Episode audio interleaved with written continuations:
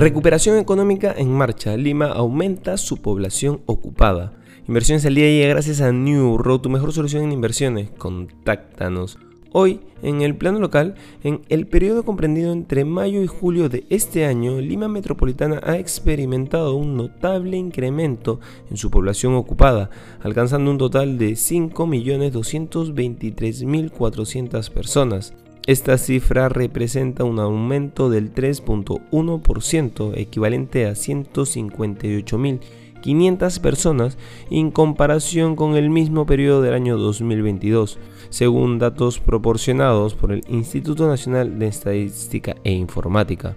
Además, el MEF ha señalado que la economía peruana ha iniciado un proceso de recuperación, mostrando signos positivos en diversos sectores. Esta afirmación se basa en los indicadores económicos recientes que reflejan un crecimiento sostenido y una mayor en áreas clave.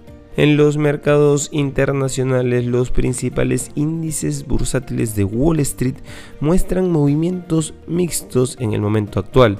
El Dow Jones se encuentra en 35.048 puntos con un incremento de 162 puntos, lo que representa un 0,29%. Por otro lado, el S&P 500 está cotizando en 4.447 puntos con un alza del 0,21% y el Nasdaq pierde un 0,13%. En los mercados asiáticos vemos fuertes pérdidas provocadas por los datos de China.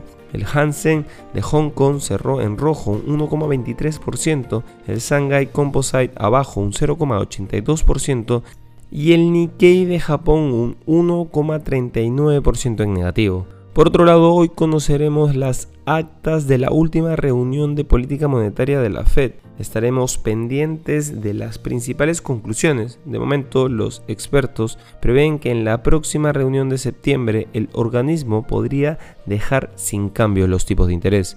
Y no queremos irnos sin mencionar que Coinbase dijo el miércoles que obtuvo la aprobación para ofrecer futuros de criptomonedas a los clientes minoristas en Estados Unidos, anotándose una importante victoria regulatoria en un momento en el que la bolsa de criptomonedas lucha contra una demanda de la Comisión de Valores y Bolsa.